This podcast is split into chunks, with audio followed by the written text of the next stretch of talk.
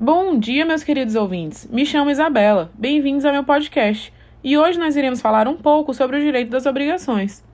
Bom, o direito das obrigações nada mais é que a relação jurídica transitória, ou seja, que não é eterna, existente entre um sujeito ativo e o outro passivo, cujo objeto é uma prestação descrita nos direitos pessoais, seja ela positiva ou negativa.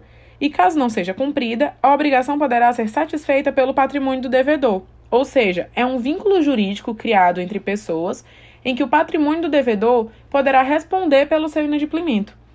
Todos os contratos são baseados em ao menos uma das partes se comprometer a dar, a fazer ou a não fazer algo para a outra parte.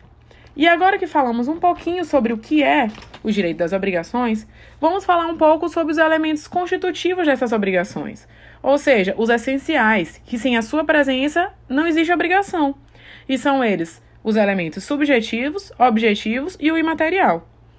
O, objeti o subjetivo diz respeito é, ao sujeito, aos sujeitos das partes, dividido entre sujeito ativo, o que pode exigir o cumprimento da obrigação, que é o credor, e o sujeito passivo, a quem deve cumprir a obrigação, ou seja, o devedor. E na maioria das obrigações ocorre um sinalagma obrigacional, curiosidade, hein? Situação em que Ambas as partes são credoras e devedoras ao mesmo tempo. Agora vamos ao elemento objetivo, que diz respeito ao objeto da obrigação, ou seja, a prestação. Prestação é o dever específico de fazer, não fazer ou dar.